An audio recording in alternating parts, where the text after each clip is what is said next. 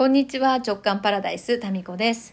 昨日、おとといとですね、大分、由布岳が見えるグランピングから帰ってまいりまして、あの、ライブで、そう、夜のね、焚き火トークをお届けしましたけど、焚き火の音がね、本当にパチパチしてて、で、周りのね、日暮らしの声とかね、すごい癒される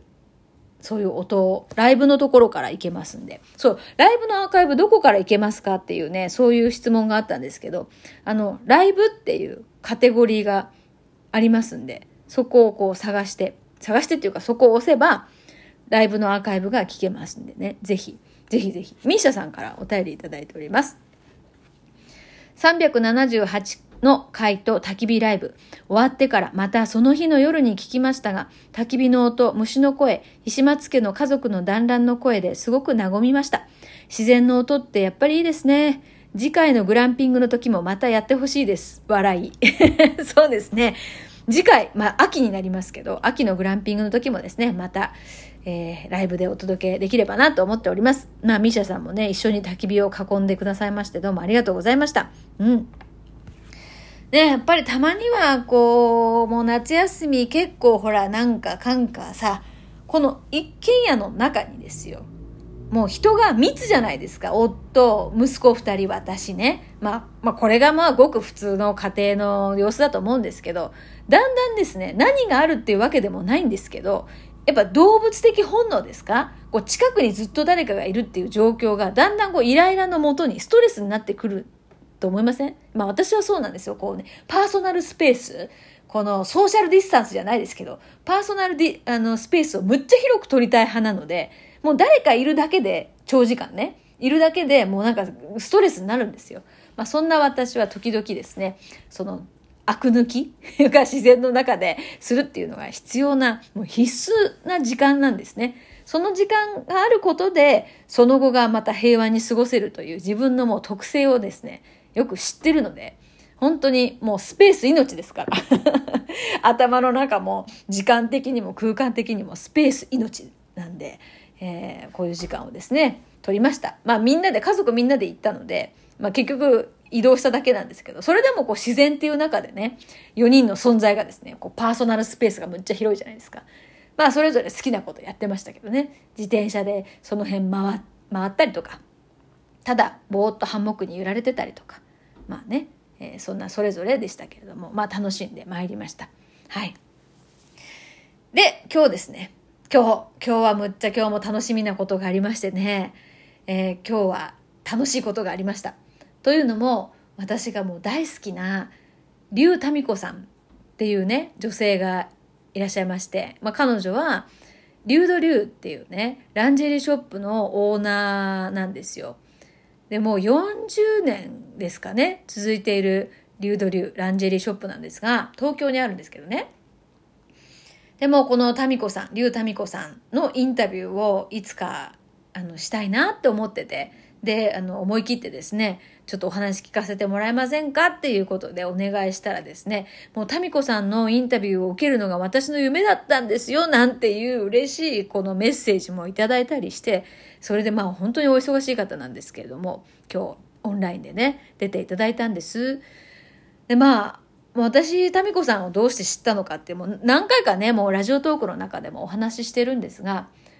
私ほら、多く美しい子と書いて民子なんですよね。で、ある日ね、4、5年前かな、ふと、全国の同じ名前の民子さんは、一体どんな人生を送ってるんだろうって、ふと思ったんですよ。で、それで、ネットで検索してみたんです、民子で。そしたらまあまあね、いろんな民子さんが出てきまして、まあ、政治家の方ですとか、あの、女優さんとか、アナウンサーとかね、いろいろなんですね。そんな中で、この、リュウドリュウの民子さんが出てきまして、ものすごいなんかね、興味、惹かれるものがあって、それで、東京で、あの、民子さんの下着についてのこうセミナーがあったので、で、それにですね、行ったんですね。で、そこからもうずっとだから、もうその民子さんにお会いしてからずっとですね、私はもう下着はもう全部流ド流の下着なんですよ。そう、ブラがね、本当にこう、なんていうかな。あの、締め付けるとかじゃなくって、本来のその、そう、その、そのセミナーの中でタミコさんがおっしゃってた言葉に私はね、もうガビーンってきたんですね。衝撃を受けたんです。それは、女性は本来ね、自分のこう、魂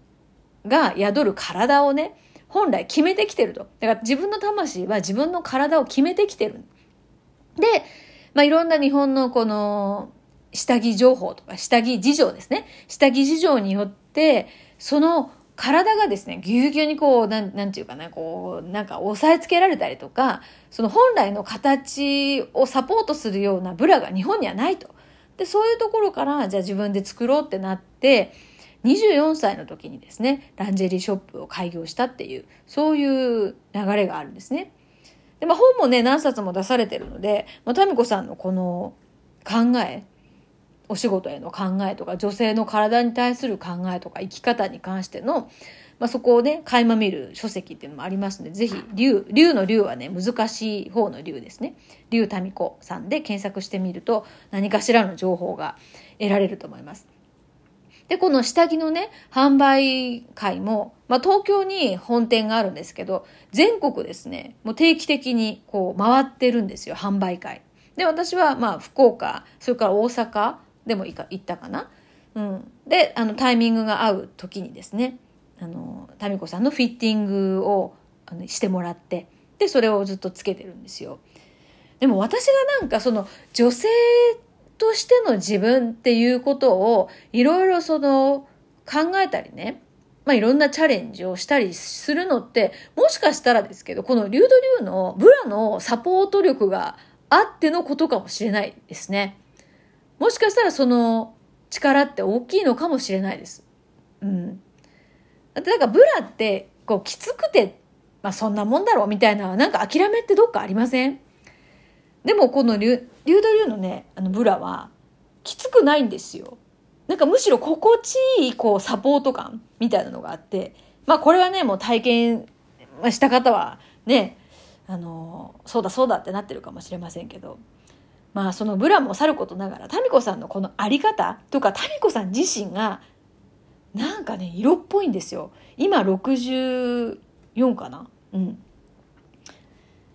もうなん、なんですかね、存在自体が、もうほら、なんか証拠？証拠なんですよ。こう、ね。だからこの下着を作ってる方が美しいし、なんかちゃんとされてるし、色っぽいっていうことが一つ一番のなんか説得力ですよね。で、今日だからね、その美しさの秘訣とかもね、いろいろお伺いしたら、やっぱり、その運動もさることながら、えー、運動って言ってもその激しい運動じゃなくて自分のバランスを整えるような運動とか睡眠についてすごく大事にされてたりとかねそれからまあ自分のねあの栄養素足りないところっていうのをないかチェックするような定期的なね検査もされてたりとかあやっぱり自分の体ってことを大事にされてるんだなっていうことをですね具体的にお伺いすることがこのオンラインのインタビューでできましてねもう楽しかったですね。で、私ね、もう今2回見たんですよ。そう。これもう一回何回も見たいなと思いましたね。で、自分にとっての、こう、あまり精通してない分野の話って何回か聞かないと理解できないですね。まあ頭では分かってるんですよ。でも何回か聞くことで、なるほどってまたこう腑に落ち感が違うなっていうのを改めて今日感じております。ですから今 JK 塾、自分開花塾でもですね、こうオンラインの良さっていうのは録画を何回も見られるところだなって。てか自分がその今日のインタビューで何回も見て思いました。なんかリアルのセミナーも、その臨場感とかね、その場にいて、その時間と場所を共有する良さはあるんだけど、オンラインの良さって、やっぱり自分のタイミングに合わせて、自分が見たいとこ、聞きたいところを何回も聞けるとこですよね。いや、それなんか改めて自分が今日感じましたね。うん。いや、また今日ね、パートナーシップとかに関しても、またね、面白い話が聞けました。まあ、このね、インタビューの内容は、JK 塾のね、クローズドの中のこのサプライズトークライブだったので、あんまもう詳しいことはちょっとね、えー、言えないんですけど、でもまあ、一つね、これはちょっとお伝えしたいなと思った。うん、一つっていうかいっぱいあるんだけどな。このね、結局ね、女を楽しむ、女性であることを楽しむために、えー、やった方がいいのって、っていうかやめた方がいいことだな。真面目すぎる、正しいことに偏りすぎる。なんか正しいことは何かみたいなこと、正しさを追い求める。ジャッジするってことですよね。だから正しいか正しくないかみたいな。で、これと、なんかしなきゃいけない。何々しなきゃいけないっていう、この、